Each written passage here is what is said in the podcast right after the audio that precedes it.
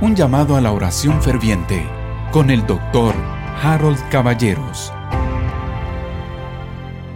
Bienvenido a este devocional llamado a la oración ferviente. Ya estamos terminando otra semana. El día de hoy es 9 del mes de octubre.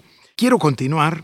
Ya hablamos del versículo 1. No os hagáis maestros muchos de vosotros. Vamos a entrar ahora a los cuatro puntos que vamos a aprender acerca de la lengua.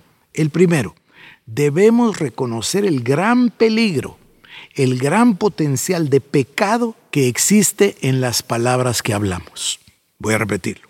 Reconocer el gran potencial de pecar que hay en lo que hablamos, en lo que decimos. Ese sería el capítulo 3, verso 2. Luego, del capítulo 3, verso 3 al verso 6, debemos reconocer el gran poder que tiene la lengua, tanto destructivo como constructivo.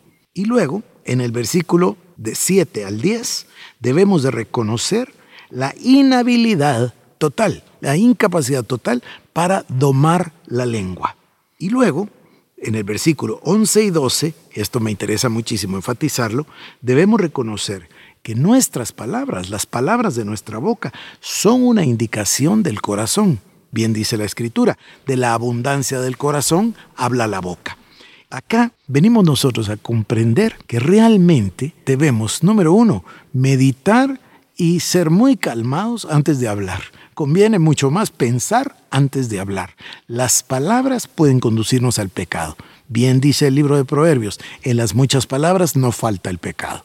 Entonces debemos de ser más mesurados para hablar y debemos aprender, queridos hermanos, a hablar la palabra de Dios. Eso es lo que debemos hacer. Si usted proclama la palabra, yo por eso lo hago, para que todos aprendamos y todos lo hagamos. Proclamamos la palabra, leemos la palabra, dejamos que la palabra hable. La palabra de Dios en nuestros corazones se convertirá en un poder constructivo, de bendición en lugar de que dejemos nosotros que nuestras propias palabras y nuestras propias ideas, etcétera, se conviertan en una posibilidad del pecado.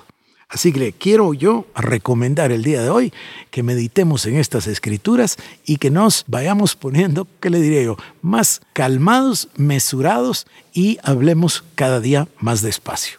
Por ahora, querido hermano, oremos.